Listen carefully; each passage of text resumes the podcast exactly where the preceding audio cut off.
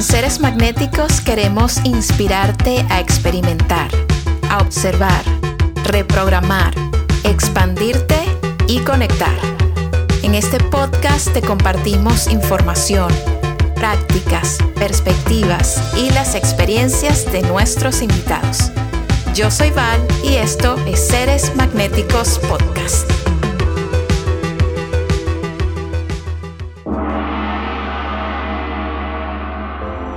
Nacho Redondo es un comediante venezolano, inteligente, generoso, sensible, muy buen amigo y con una capacidad increíble para manifestar las cosas que desea y la vida de sus sueños. En este episodio conversé con Nacho sobre cómo llegó a experimentar y materializar todas las cosas que tenía en su mente relacionadas a su carrera como comediante. También me cuenta sus tips y sus secretos para hacer que las cosas funcionen y cómo él pudo transformar una situación retadora en pura expansión y crecimiento personal y profesional. Y antes de comenzar, quiero recordarte que hace muy poco lancé mi primer audiolibro llamado Eres un ser magnético, con acciones prácticas que puedes implementar en tu día a día para activar tu magnetismo y vivir una vida llena de sorpresas. Puedes disfrutar Eres un ser magnético en la plataforma de PIC si ya la tienes, solo debes buscar el título Eres un ser magnético y te va a aparecer allí. Y si no tienes el app de Vic, lo puedes descargar en el link que acompaña a este episodio. Como siempre, gracias por estar aquí, gracias por darle play y escuchar. Y si te gusta este episodio, te invito a que lo compartas con seres queridos que puedan crecer y evolucionar con nosotros. También te invito a que nos visites en nuestra comunidad de Instagram con arroba seres magnéticos. Te mando muchísimo amor.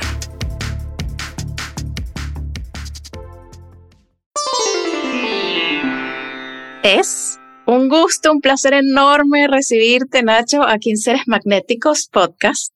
¿Cómo te sientes hoy?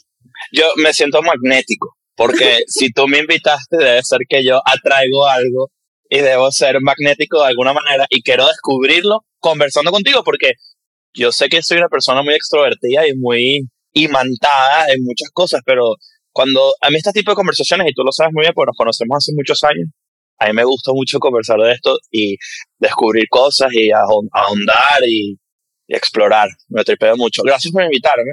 Tú sabes, me da risa que me hiciste una invitación súper protocolar cuando me has podido decir, ¿quieres grabar el jueves? es un mensaje demasiado largo, demasiado protocolar de, me acerco a ti con la intención de eh, hacerte una invitación. es como que, Valerie, somos amigos de toda la vida, cállate. Claro que sí. Qué bello, gracias, gracias. No, bueno, pero siempre hay como este, este deseo de que no sea cuando uno entrevista a alguien que conoces, que no sea como con presión, ¿no? Que sea una cosa que realmente se reciba. Creo que tenemos la confianza suficiente como para, si estamos en una posición de presión, decirla y el otro lo va a entender seguramente y buscar el espacio, pero no en esta oportunidad. Más bien, qué placer y qué honor. Que gracias por invitarme. Me tripeo mucho conversar contigo. Gracias por estar aquí, por aceptar. Yo también estoy súper, súper contenta de conversar contigo porque creo que esta conversación puede aportarle demasiado a las personas que están escuchando. Y para dar un poquito de contexto, yo te conozco desde hace, no sé, como 10, 11 años, mínimo. Más o menos, por lo menos. Más. Sí, sí. 2000, 2012. estamos un poquito más de un año. 2012 que fue cuando yo entro a Plop a trabajar con Erika. ¿Y contigo? Exactamente, exactamente. Los dos trabajamos juntos en un proyecto con Erika de la Vega, que tiene un podcast que se llama Defensa Propia, que hemos mencionado aquí varias veces en Seres Maravilloso. Maravilloso. Y amamos, amamos a Erika muchísimo. Y bueno, desde ahí conectamos y empezamos a ser amigos y, y a tener una relación súper linda. Y en todo ese tiempo yo pude ser testigo de algo que me parece maravilloso, que es el momento en el que tú decides hacer comedia. Y hoy en día eres un comediante, y como estábamos hablando hace rato antes de empezar a grabar, que hace sus giras, que tiene sold out, que mm, hace reír a muchísimas personas, afortunado, talentoso, eh, comprometido, entregado a lo que te gusta. Y creo que para las personas que nos escuchan, puede ser de muchísimo valor entender cómo fue el proceso en el que tú tomas la decisión de hacer comedia y luego de sostener en el tiempo ese deseo hasta este punto en donde obviamente ha florecido y ya tienes una base grandísima de gente y tienes tus tours y tienes tu podcast y vives exactamente la vida, corrígeme si me equivoco, que deseabas vivir. Como muy, por muy por encima de las expectativas de vida profesional de comediante que imaginé para mí. Y, y sabes qué, más raro, y seguramente lo exploraremos en el futuro, no solamente el materializar un deseo y que se, bueno, y que ocurra, valga la redundancia del concepto, pero más que eso es que el mismo deseo se transforma en sí mismo, encima de sí mismo durante los años. Es decir, yo nunca voy a, yo siempre quise ser comediante, logré ser comediante, mi deseo es continuar siendo comediante, pero cómo eso es distinto en sí mismo.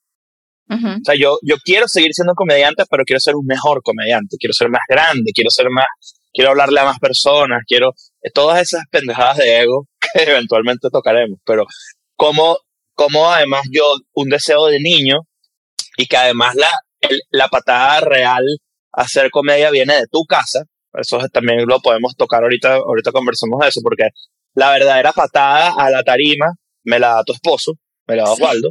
Sí. Esa, esa es la verdadera, o sea, y creo que, no es, creo que no es ni la primera, ni la segunda, ni la tercera vez que lo digo en un podcast, pero eh, la verdadera patada viene de tu casa. Y entonces es muy cool que tú y yo tengamos esa conversación, porque muy poca gente realmente estuvo ojos encima de mí desde el segundo cero de comedia, a pesar de yo haberme visto comediante de niño, que eso es muy raro para un niño bueno, paréntesis, mi hijo quiere ser comediante, ese es su sueño ahorita, ¿sabes? ¿En serio? Y es buenísimo, o sea, es una cosa, claro, yo estoy completamente sesgada porque soy su mamá. Y tú estás biased por, por, todos lados.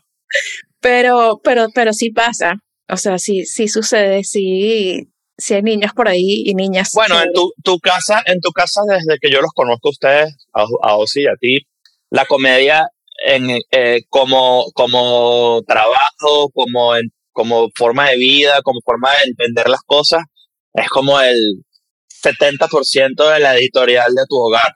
Sí. Por no decir que tu hogar se construyó encima de la comedia. Total, total. Comedia. la comedia les trajo muchas cosas a ustedes que luego se transformaron en otros ventures y, y otras cosas, pero la comedia, creo, me atrevería a decir, además medio atrevido, pero está bien, es el cemento de tu casa. La comedia es súper importante en, en mi hogar y yo, yo agregaría como comedia, elemento noticioso por el lado de Ozzy, ¿sabes? De mucha actualidad y... Música. Música y energía. Sí, es total, lo certifico. Exacto, exacto, me encanta. Y qué rico esto. O sea, cuéntame, ¿cómo, cómo te diste cuenta chiquito, ¿no? De que te gustaba la comedia y querías ser comediante. Yo, yo nunca fui, a pesar de que no, no, no parezca, y creo que eso, bueno, también fue una transformación de mi personalidad al, eh, al pasar los años.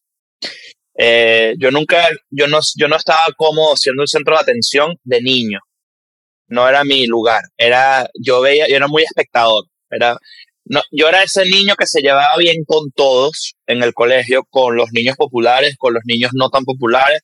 Yo estaba en el medio. Yo a veces hacía planes con los populares y a veces hacía planes con los no tan populares yo era ese medio, este, asumo yo que porque tenía características que eran appealing como que para los dos grupos. Y una de esas era que yo sabía hacerlos reír, creo yo. Estoy asumiendo porque y a mí, como yo soy un, yo soy un millennial en todas sus letras, yo alquilaba películas.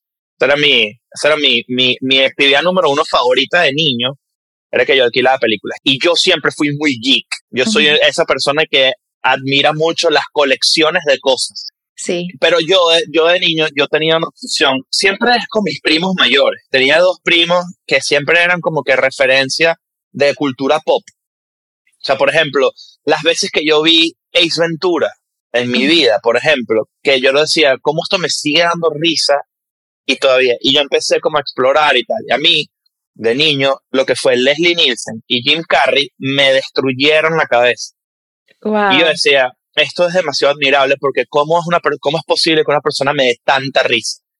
Y justamente en ese momento empieza a aparecer, se empieza, porque los 90 tuvo como este boom del stand-up en HBO, que era como que, sobre todo de los comediantes afroamericanos, en su momento, que yo descubrí por accidente. Y, y, yo descubro esto por accidente porque yo solía ser un niño que se acostaba muy tarde. Yo no dormía muy bien. Y yo veía mucha televisión. Y yo tenía HBO. Y yo comencé a ver stand-up en HBO y me destruyó la cabeza. O sea, yo dije, no, no, es que, no es que quiero hacer esto, es que esto es la vida misma. Esto, esto, es, esto es la locura. Y yo se lo comentaba a mi mamá. Mi mamá, la verdad es que es una persona que desde el día uno fue muy pro que yo me culturizara a mí mismo. Es decir, no me prohibía ver cosas, no me, me explicaba, no me, y eso que, coño, para un niño ver, por ejemplo, una rutina de Cat Williams o de, o de Chris Rock o Chapel Joven, era como, era como, verga, mira, tengo que explicarte como 600 cosas de esto. Hay una historia muy famosa en mi familia que una vez, este, antes de que mi familia se arruinara económicamente, fuimos alguna vez a un crucero de esos que estaban de moda por el Caribe. Eh, te estoy hablando 99, 98, una vaina así. Entonces cuando sale, cuando, vamos en, el crucero, mi mamá se, echó una ladilla horrible porque yo de niño le, le decía, necesito que me lleves a ver la comedia del crucero. Pero yo no podía pasar porque yo era menor de edad. Solo si iba con mi mamá me iban a dejar pasar. Y mi mamá no quería ir a esa mierda porque le daba ladilla. Simple. Y yo, y yo, les, y yo empujé y empujé y yo vi el stand-up así como un loco y mi mamá la ya así como que, qué huevo este carajito, ¿sabes? Qué fastidio. Wow. Y, y comienza este, esta obsesión. Luego vino todo el sistema de descargas de cosas ilegales en Internet, entiéndase Napster, Casa, LimeWire, todas esas vainas, del cual yo era muy adicto y muy profesionalmente invested en la vaina y descargaba todo lo que tuviera que, todo, lo, todo el contenido que existiera de stand-up, yo lo busqué y lo bajé. Todo, todo, todo, todo. O sea, tú encontraste la manera, y esto me parece súper interesante, encontraste la manera de lanzarte un clavado profundo en comedia como podías, y es una de las cosas que nosotros aquí en Seres Magnéticos le recomendamos a las personas cuando quieren hacer algo, bien sea, no sé, quiero ser astrólogo, astróloga. Bueno, métete un clavado, ve todos los documentales, estudia todos los libros, todas las corrientes que hay, conecta con las personas, conoce astrólogos, trabaja con ellos, haz citas. O sea, como que este tema de realmente empaparte de lo que te fascina para poder de alguna manera como entender esa energía que tiene, ¿no? Sí, y, no, y, no solamente eso. y cruzar también, porque por ejemplo en mi caso, como yo tenía a mi, a mi, a mi disposición, tenía dos fuentes de información muy importantes. Internet iniciando, entre comillas, digo, principios de los 2000, digo iniciando porque el Internet que conocemos nació ahí, no el que existía en los 90, digo, eh, documentales, video, no sé qué. Y el club de video, entiéndase Blockbuster o en este caso Videocolor Yamin, que en su momento tenía más variedad de cosas como muy específicas y tenían estando, que era bien loco y era nadie tocaba esa mierda. Estaba lleno de polvo, esos, esos DVDs y esas porquerías. Estaba nadie veía eso. Y yo empecé a cruzar información de comedia, entiéndase, de stand-up, películas, tal, con cosas muy intensas. Y recuerdo una en específico, que fue el documental de Michael Moore, Walling for Columbine, cuando lo vi. Sí. Y yo recuerdo que ese fue el documental en el que yo hice clic de, ok, no solo tienes que saber de comedia. ¿Por qué? Porque para poder tú entender de qué hablar y hacerle una vuelta, tú tienes que saber estas cosas. Entonces es cuando yo me vuelvo un obsesionado de saber cosas. En general, porque si yo sé de esto, yo puedo hablar de esto, ergo, puedo sacarlo en chiste a esto. Sí. Sí. Entonces, yo me vuelvo esta máquina de cultura pop de, de, esa época de consumir y consumir y consumir y volverme esta especie de, esta especie no, este geek de toda mierda. De, de, de, conocimientos musicales, de conocimientos de cine, de conocimientos, porque yo me volví un esnovista de mierda de esa info. Y siempre ha seguido como ese, ese impulso, por lo que he visto y, y porque te conozco, de, de ir detrás de todo lo que te gusta. O sea, vas detrás y te clavas también en eso, siempre. Sí, es, es, es, es, que lo que tú dices de lo que le recomiendas a la gente cuando le gusta, cuando le gustaría ahondar profesionalmente en algo X. Sí. Yo hice clic con esa obsesión porque no, no tiene otra, otra, y es una obsesión positiva, ¿ok? Porque me, me, me forma, me forma, no me, no me destruye, no me, no me aísla de otras cosas, no me, simplemente yo me volví como una especie de adicto a la información, este, de, en general, y eso hace que yo, eh, eh, que yo ah, respetara aún más el stand-up y las personas que hacían stand-up, porque de toda la vida, y yo creo que ahorita estamos viviendo un momento también demasiado interesante con eso, de toda la vida el, el cómico de stand-up siempre ha sido como que la persona que te da el ángulo que tú nunca habías considerado sobre X tema. ¿Entiendes? Entonces, a mí, ser, ser la persona que iluminaba esto en un cuarto era mi, mi meta. Era como que, verga, ojalá yo pueda hacer esto. Y de hecho, siento que ahorita le he bajado mucho, un poquito a eso por la sobrecarga de información que hay en Internet y a lo que estamos expuestos.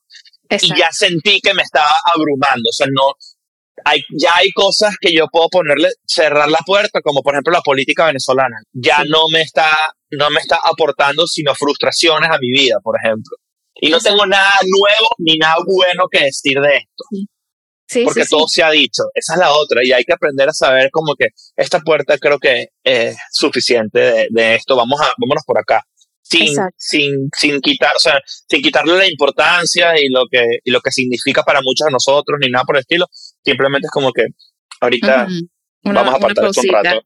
Exacto. ¿Y cómo, por ejemplo, haces? Porque esto, esto puede ser una transición de cuando te sumerges en lo que te gusta y empiezas a consumir y a aprender y a tener más y más información, ¿cómo haces esta pausa para también desarrollar tu propia voz, porque a veces tenemos, o sea, digamos, está esa mezcla entre sumérgete en el tema, conoce todo lo que puedas, ve todas las referencias, ve lo que está pasando en ese tema que a ti te gusta, lo que te apasiona, pero luego también encuentra tu ángulo, encuentra tu tono, encuentra tu voz, qué es lo que tú quieres expresar ahora y cómo utilizas todo ese conocimiento y toda esa información lo conviertes en sabiduría y luego lo sacas con tu propio estilo. ¿Cómo, cómo pasó eso? Eh, creo que la única, la única respuesta a una cosa como esa es practicando, porque yo de hecho hasta no hace mucho siento que conseguí mi propia voz, porque a nivel artístico, y esto no es un secreto para nadie, y el que lo niega creo que está en negación, valga la redundancia, profunda de, una, de la naturaleza del arte en sí misma, es que, es que uno comienza como que imitando mucho a la gente que tú admiras. Correcto. Entonces, tú tienes, tú, tú, tú no puedes tener una voz cuando comienzas porque tú solo tienes referencias. Entonces, la primera vez que tú te montas en un escenario, eres un poquito de todos tus comediantes favoritos, por no decir mucho, y muy poquito de ti. Porque es la manera en la que tú vas a encontrar, es como literal un bosque oscuro y tú vas, o sea, vas, vas, a tener que talar tus propios árboles, pero estás siguiendo un camino que ya te trazó alguien. Sí.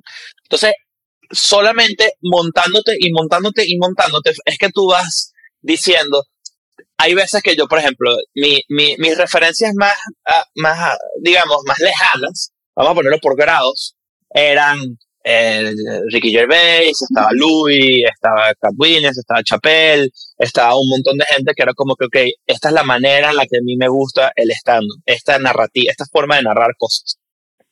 Y la más inmediata es que, claro, cuando yo los conozco todos ustedes, yo, yo, o sea, yo, mira, fíjate la locura, para que veas lo aislado que puede estar uno en su propia casa. Yo, yo vivía en Venezuela y entonces tenía, entro con ustedes y yo ahí me doy cuenta que hay un circuito de stand-up en Caracas. En mi vida yo hubiera pensado eso porque yo estaba tan enfocado en el circuito gringo que jamás dije, sea, yo, en mi mente era como que, ok, voy a hacer todo esto para irme para allá a hacerlo. Y yo nunca me hubiera sabido, o sea, yo no estaba enterado que cuadras de mi casa ocurría. Claro.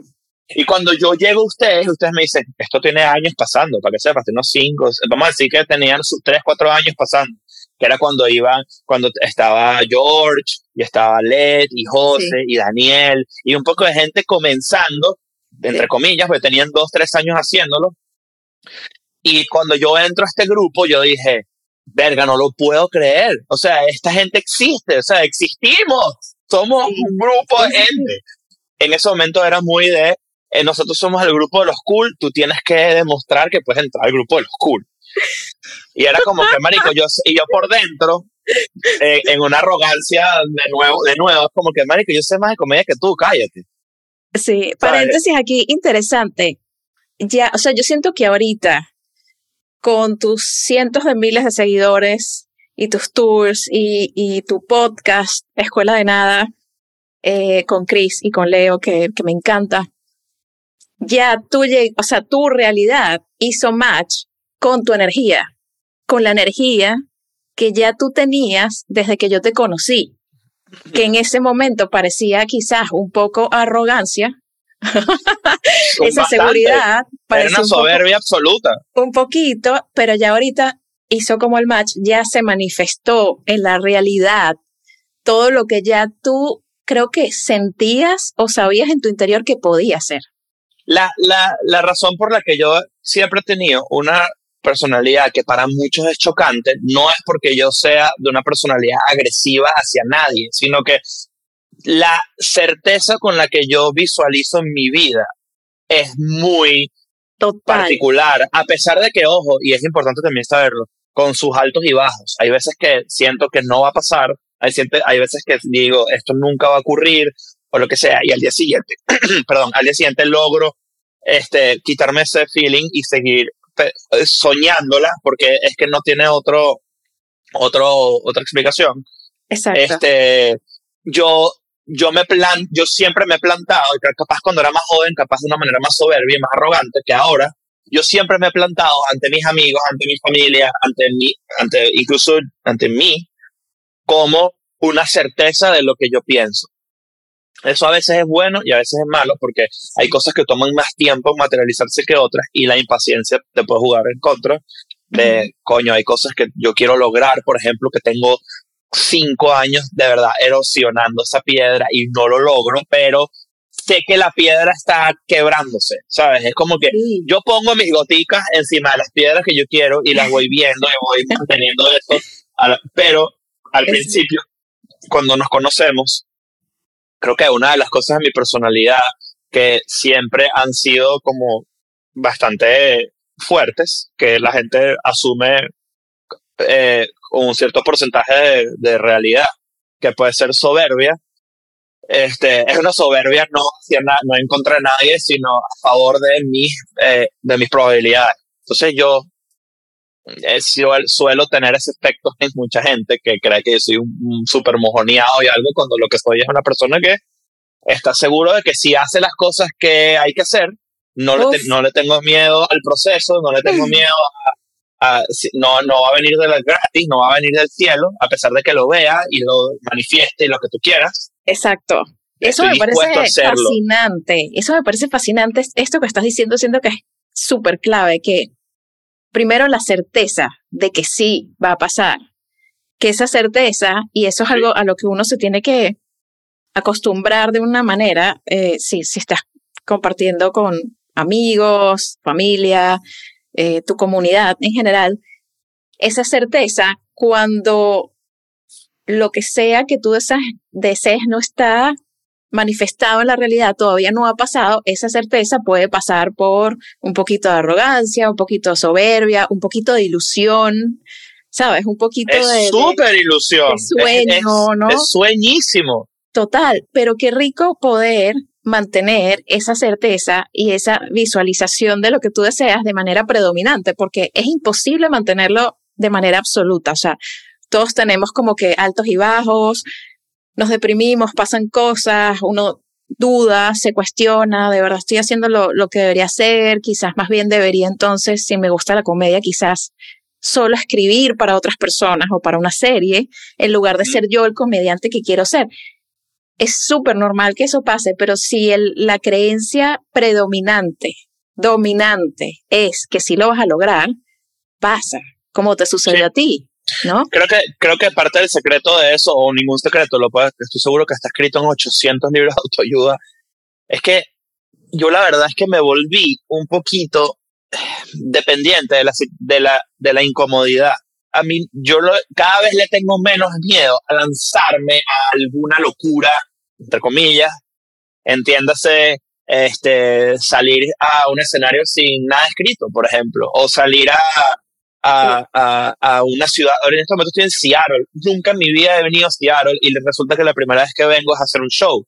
y es como que cada vez le he tenido menos miedo en vez de pensar tanto, a decir, dale, y me avísame. La última vez que yo fui a hacer un show en Buenos Aires, solo, eh, hice algo así como 300 personas. Que es una locura. Una locura que 300 personas estén interesadas en lo que tú dices. Es estúpido. Es ridículo. Eh, la siguiente vez que se plantea la posibilidad de ir, el lugar era de 1300. Es decir, mil personas más que la última vez que pisé ese lugar. Mi primera reacción fue, estás loco. Eso no va a pasar. ¿Por qué yo haría? O sea, porque el crecimiento para mí, además yo soy muy tímido ante esas cosas. Yo no soy, yo soy muy, yo soy ambicioso, pero no suelo ser un ambicioso loco. O sea, yo sé, yo conozco mis procesos, conozco el lugar en el que estoy ahorita. Es como que, y, y yo tengo ese mindset. Entonces cuando a mí me dicen, vamos a hacer 1300, necesito que confíes en mí. Eso a mí me destruye. Porque si, si me estás pidiendo mi confianza, es porque tú estás viendo algo que yo no.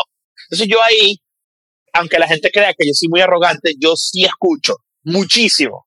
Y se metieron las 1300 personas. Wow. Eh, eh, jamás en mi vida hubiera pensado que eso iba a ocurrir. Pero yo empecé a llorar, qué fuerte. Es, qué muy fuerte. Y cuando pasó, y además, esa función en particular, esta, la pueden ir a ver a mi Instagram porque yo, hay un momento que grabó una persona en la que en mi puta vida yo había recibido un standing ovation de mil personas. Y fue muy duro, fue muy duro porque yo veía a la gente pararse. Además, nos habíamos inventado algo para Escuela de Nada el día siguiente que también se, que lo, esta, esta es la cosa más curiosa de todas, ¿no? Tipo, yo vivo tantos procesos creativos y, y crecimientos de distintas formas que al día siguiente teníamos un show de escuela nada de 1.300 personas también, pero eso se llenó en media hora. El mío me tomó sus buenos dos meses de darle y darle y claro, Claro, claro. Y a pesar de que las dos cosas yo estoy involucrado, qué loco vivir eso, ¿no? Tipo, mierda, y mañana tenemos otro, pero es otro formato, pero estamos juntos y es la misma cantidad de gente, pero no, no, es, no tienen la misma respuesta. Entonces, es como que tú te das cuenta que el universo es tan vasto, o sea, es tan loco en, el, en la cantidad de cosas que puedes hacer y en la cantidad de respuestas distintas que puedes tener a todas esas cosas, a pesar de estar todas envueltas en comedia. Sí. Entonces, eso a mí me enseñó a decir, confía en el instinto de la gente que te rodea, rodate bien, primero. Qué bueno y eso. comienza, comienza a confiar en la gente que tienes cerca, porque tienen algo, porque ellos quieren que a ti te vaya bien. Entonces, deja de tenerle miedo a estas cosas. Ahí, yo empecé a, obviamente todas esas vainas me dan pánico, nunca van a dejar de darme pánico porque es mi forma de respetarlas. Es mi forma de decirles, no te subestimo en absoluto. Claro. Este, pero al mismo tiempo es como que cada vez es más, cada vez la llamada dura menos. Mira, quiero que hagas tal vaina. ¿Seguro? Sí, dale, búsquealo. Okay. Y tranco. Antes era como que, ¿tú crees que sí. ¿Cómo, ¿cómo, ¿Cómo, manejas, ¿Cómo manejas tú la ansiedad que te puede causar, eh, por ejemplo, en tu caso, presentarte ante una cantidad enorme de personas que van para que tú básicamente los hagas reír, que es de las cosas más difíciles que existen, porque el humor no es fácil, o sea, el humor, siento yo, ¿no? En mi opinión, se le da a muchísimas personas, pero tener la valentía de pararte delante de 10, 50, 500, 1000 personas, o sea, que como que, ¿cómo, cómo haces? Eh? ¿Cómo manejas eso? Creo que sigue siendo parte de la práctica. O sea, no, no, no sé cómo, no sé cómo, cómo explicar esto, pero la primera vez que me monté, que fue ahí en la quinta, y habían, sé, 70 personas, qué sé yo, fue tan aterrorizante que es como que es, es como perder tu virginidad, ah, ¿sabes? En, con cámaras. O sea, es raro. Entonces es como que a medida de que te vas poniendo como, tú vuelve, eh, es redundante, pero vuelve otra vez el, la capacidad que tengo yo de ponerme en una situación incómoda. ¿Sabes? Es, lánzate. ¿Sabes? Es, es como que vivir cómodo con el vértigo. Es raro de explicar porque se te hace parte de la vida. Hay veces que a mí me llaman y me dicen, esto puede pasar, eh, tal cosa, vas a presentarte en Por ejemplo, ahorita me llamaron, me voy a presentar en el Vive Latino, que eso es una locura, eso es raro. ¿Me entiendes? Hay una carpa de comedia del Vive Latino, que es un festival, para la gente que no sabe, es un festival de música muy famoso de México. Este, resulta que me invitaron. Entonces, me voy a presentar, que además es la situación más rara del mundo porque es de día, la gente que viene a ver música, quién sabe qué, pero sigue siendo una cosa demasiado cool que tú tienes en tu haber, en tu currículum de comediante. Sí. El hecho de que la gente te dé permiso, espacio en sus cosas, es demasiado loco. Por eso significa que confían en que vales, eh, tu talento merece estar ahí. No voy a decir vale, porque el valor de la gente no va por ahí, pero... Es innato, sí. pero, pero entiendo, entiendo, entiendo perfecto, sí. Es como que yo creo que a medida que va pasando el tiempo, no dejo de tener vértigo, pero deja de, deja de molestarme tenerlo. Entonces es como que, bueno, here we go again. Es como que ya, vamos otra vez con este, este sentimiento y, y si, yo identifico mi ciclo, porque además ya lo he vivido tantas veces que, por ejemplo, entonces, bueno, ya vienen la gira otra vez. Entonces uno empieza. Esta es la gira donde ya me muero. Esta es la gira donde ya mi, mi comedia muere ya soy irrelevante, no sé qué. Entonces, ahí mismo empieza, Ignacio, otra vez, el mismo feeling que este es, este es el final, se acabó. Y me dice, acabas de vivir cosas que solo han hecho que crezcas. Ve tu, ve tu último año, revísalo, revísalo y haz el, mira esto distinto al anterior, mira esto distinto al anterior, mira esto distinto al anterior, mira esto distinto al anterior. Y entonces dice, ah, no, no, estamos creciendo es lento, es, es, es doloroso, es, es cool, es, tiene momentazos, tiene frustraciones, tiene cagadas, tiene miedo.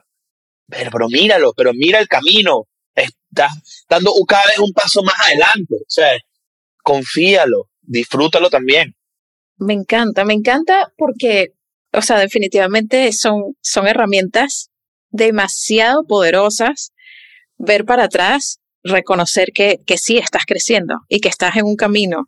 ¿Y cómo ha sido para ti, o sea, algo que, que te caracterice, que yo amo de ti, de, de tu trabajo, de tu personalidad, es que has sido súper constante y resiliente, ¿sabes? Como que estás ahí, quizás no todo sale perfecto, como ¿sabes? pasa normal, ¿sabes? Todo es una experimentación, exploración, pero sigues, sigues, sigues, o sea, has ido construyendo tu carrera sin parar, básicamente. O sea, nunca te has salido en algún momento, siempre te mantienes ahí firme, bien sea integras un podcast, integras eh, un show nuevo que tienes o una serie nueva que hiciste para un canal o algún, pero siempre todo súper coherente, como en el mismo camino de, la comedia, ¿no?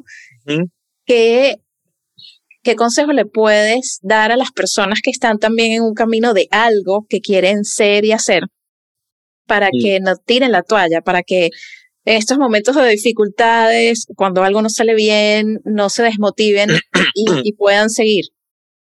Hay, hay una cosa que yo aprendí cuando, cuando yo me cuando yo me vi en la situación en la que yo estuve involucrado en el 2017, que fue cuando pasa todo este pedo de que mi chiste se va a la mierda y se monta el gobierno y estas cosas, donde levanté un odio nacional muy característico, además de la gente que, que hace cosas en Internet ya casi que a diario, Exacto. en ese momento no era tan común, hay que decirlo, que fui pionero. Eh, te imaginas, las cancelaciones de internet. Pero en ese momento, en ese momento fue un golpe demasiado duro y siento yo que es muy útil porque sí siento que mi, mi personalidad estaba tomando una arrogancia eh, no, que, que, necesitaba un carajazo de esa naturaleza, una cachetada de la vida de recuérdate que esto no es fácil, ¿sabes? No es como que, que claro, sí, chévere, tienes un talento y tú te montas en una tarima y lo logras y la gente te para bola y todo eso. Pues recuérdate que esto no es cualquier cosa, entonces ahí es donde la vida te dice, ¡paf! y, y, obviamente yo, a pesar de que siempre he tenido, la gente que me conoce sabe que tengo una relación muy estrecha con la terapia y con, el, con la, la idea de estar bien mentalmente, a pesar de que nunca he estado bien mentalmente 100%,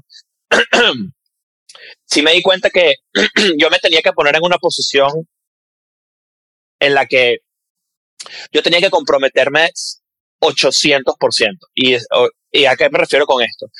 y esto es un, creo que es un consejo muy cool para la gente que está comenzando en, una, en, una, en un endeavor artístico de esta naturaleza. Ponte en una posición donde no tengas más opción, sino sacar adelante lo que tienes en tu cabeza. ¿En qué? ¿Cómo, cómo, cómo, lo, ¿Cómo lo llevé yo? ¿Cómo puedo hacer un ejemplo de esto? En mi caso, como yo tuve este problema en Venezuela, ya yo no podía volver a mi casa. Entonces, la circunstancia me obligó a mí a decir, mira, o tú logras esto, o tú logras esto, porque no tienes otra cosa, no hay más. Ajá. ¿Sabes? Entonces, se, se me pusieron enfrente mil cosas como trabajar en una oficina, que no tiene nada de malo, ojo, estoy diciendo de, de cómo yo lo entrompé, cómo yo lo visualicé. Yo dije, bueno, yo no, yo no estoy ahí. Yo necesito es no dormir pensando en que o eres comediante o eres comediante. No existes si tú no eres lo que tú quieres ser. No hay opción. Y, para no, y, y te tienes que acorralar porque es la única manera en la que tú te sales de esa esquina y sigues caminando. Y a, mí tanta gente me dijo, no eres cómico, eres lo peor, muérete, eh, te odio, no sé qué. Y eso, o sea, y además, y literalmente, el, de hecho, hay un ejemplo demasiado bonito aquí. Eso pasó en diciembre, ¿ok? Yo en febrero tenía mi primer show en Argentina y en Chile. El primero de mi vida, solo. ¿Ok? Uno de esos productores se quiso bajar porque yo estaba radioactivo. Radioactivo. Yo era una bomba nuclear que explotó. ¿Ok? sí yo estaba muriéndome de la paranoia. Yo sentía que alguien iba a ir a mi show y me iba a apuñalar. Sin joder. No, o sea, suena chiste, no es chiste. Vamos, vamos a hacer un, paréntesis importante para que la gente pueda captar esta historia. Es eh, contar el incidente. O sea, Nacho hizo un chiste en un show en Venezuela. Ajá. Y fue muy mal recibido. Se activó un tema de cancelación, de, de, de hate de, de crítica entró el gobierno de Venezuela y también amenazó de alguna manera a Nacho. Eh, bueno, actuó legalmente en contra de mí con la locura esta que inventaron ellos de la ley del odio, que es una ley que o sea, imagínate que, que, un gobierno de un país eh, inicie una acción legal en tu contra y ese país es Venezuela en donde realmente no hay ley. Y, y por un chiste, o sea, no, no por algo que yo hice. y, por, un chiste, exacto. Entonces volvemos aquí pasó todo eso y tú te ibas a presentar. Por primera vez en mi vida en el sur. Okay. En el sur, este y uno de los productores dijo, te dijo algo, te dijo, mira. Uno de mis productores se me, se, se me gosteó. Ok. okay. En Chile había uno, en Argentina había otro. El de Argentina me dijo, brother, hasta la muerte. Yo, y no, no nos conocíamos, pero él cumplió su palabra. Okay. Por cierto, este es el mismo carajo con el de Chile que se desapareció, luego me dio la oportunidad, ya no trabajo más. Ok. No por nada es, eso, eso a mí me dijo mucho de cómo es el peo. La persona que me dijo, creo en ti, vamos a echarle bola, no pasa nada, es el carajo que me dijo, vas a meter las 1300. Ah, qué bello. Hasta el sol de hoy trabajo con esa persona y con esa persona voy a trabajar hasta la muerte. Y al yo ver que había gente así, dije, ok, no estoy tan loco. Y ese evento en particular, lo que me pasó a mí, este, sí me hizo dudar y cuestionarme, tipo, ¿será que tú eres malo? ¿Eres mala persona? ¿Eres... haces chistes y le haces daño a la gente?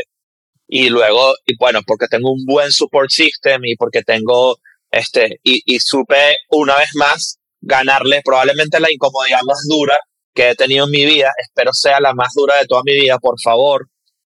Este, creo yo que ese, ese fue un parteaguas de, de cómo, cómo yo entrompo las cosas a partir de ese momento.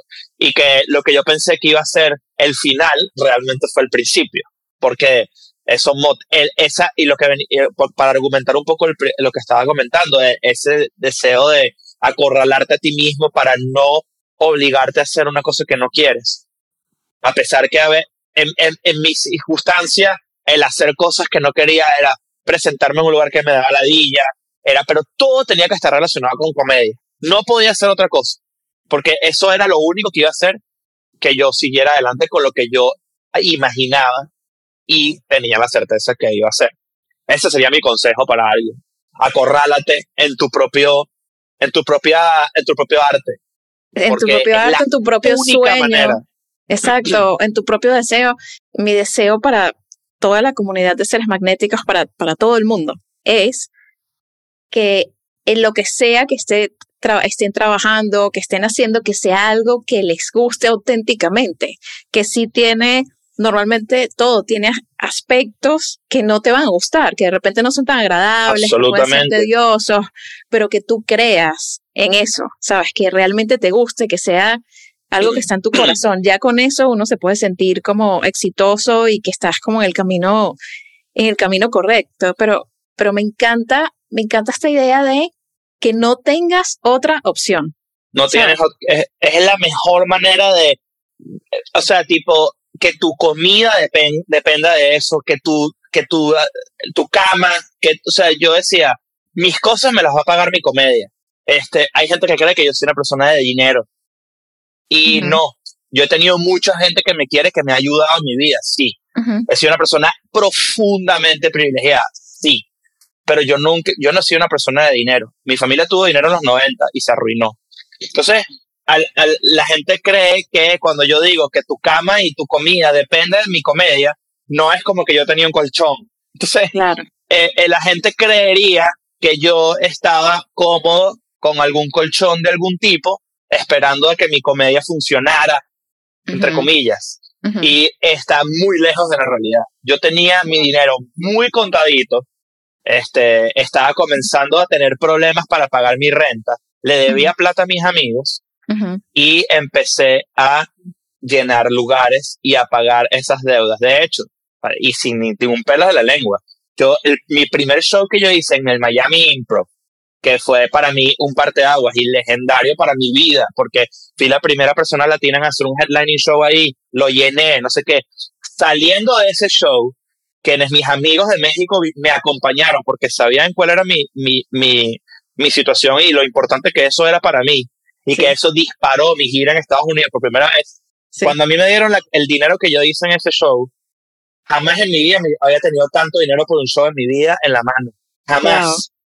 Y esa noche, de, mi amigo Andrés Lazo, Lazo, que estaba conmigo, que decidió acompañarme, yo le debía a él 800 dólares. Hice así, 1, 2, 3, 4, 5, 6, 7, 8. Gracias. rico. Esa noche, en el estacionamiento del Improv.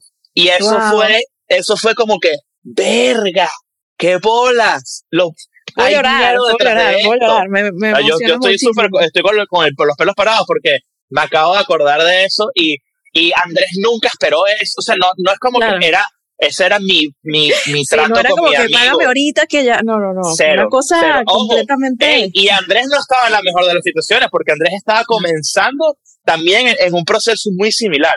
Qué bello, me encanta. Me Eso encanta, fue muy duro. Nacho, este peo nunca se me va a olvidar toma, ah. tan, tan, tan. me quedó Qué rico. Qué rico, que todavía más rico, me encanta, me encanta, me parece como súper lindo, tanto como, como siempre has creído en ti y cómo eso empezó a pagar, que yo creo que, o sea, para cualquier persona que tiene un sueño y que empieza a trabajar por él, con constancia y con esta certeza, que es lo que hablábamos al inicio, cuando ya se empieza a materializar es una cosa muy mágica, ¿no? Es, y además lo entrompas como con cuidado. Es como que, ok, yo construí esto, déjame, ¿sabes? Tratarlo bien. Sí. Y cambias, cambias de inmediato. O sea, tu, tu vida empiezas a entender demasiadas cosas y dices, verga, eh, yo, yo, yo, yo tengo que, tengo que ser, tengo que, tengo que give back, tengo que buscar la manera de que esto sea que la gente entienda que yo no soy, yo no me siento especial, ¿entiendes? Yo no soy especial. Cualquier persona, pues, yo sé que demasiada gente dice esto, pero es como que, chicos, yo no, hay gente que yo conozco demasiado más talentosa, demasiado más inteligente que yo, que a veces se encuentra atrapada en el mismo problema y a veces no sale. Total. Y eso es muy común, no es como que eres, ¿sabes? Es, y yo digo, verga, si supieran que yo soy un carajo tan normal y tan huevón que yo pude lograr esta pendejada y, y, lo, y, y crecer económicamente, crecer eh, eh, profesionalmente y, y, con miedos y con locuras también y con accidentes, ¿sabes? Con mil vainas. Este, verga, creo que el mundo supiera, el mundo completo fuera demasiado exitoso, yo creo. Me encanta, me encanta, Nacho, gracias Gracias por compartir tanto. En serio, ha sido una conversación, yo creo que es súper inspiradora para cualquier persona en cualquier eh, camino en el que esté. Todo lo que has dicho me parece súper enriquecedor y estoy segura de que tu carrera va a seguir expandiéndose como tu vida, como todo lo que haces. Te admiro, te quiero muchísimo, muchísimo. Ah, últimamente he descubierto que una de las cosas que más me llenan y ojalá sea así para la mayoría de la gente que lo disfrute o incluso que no lo disfrute, es que sea, le sea yo útil en algo a alguien, así diciendo algo, haciéndolo reír o, o llevándolo a una conclusión. mi, mi mayor felicidad es ser útil. Ojalá sea útil esta conversación para alguien. ¡Mua! Acompáñanos en Instagram. Somos seres magnéticos y disfruta nuestros talleres y charlas en seresmagnéticos.com.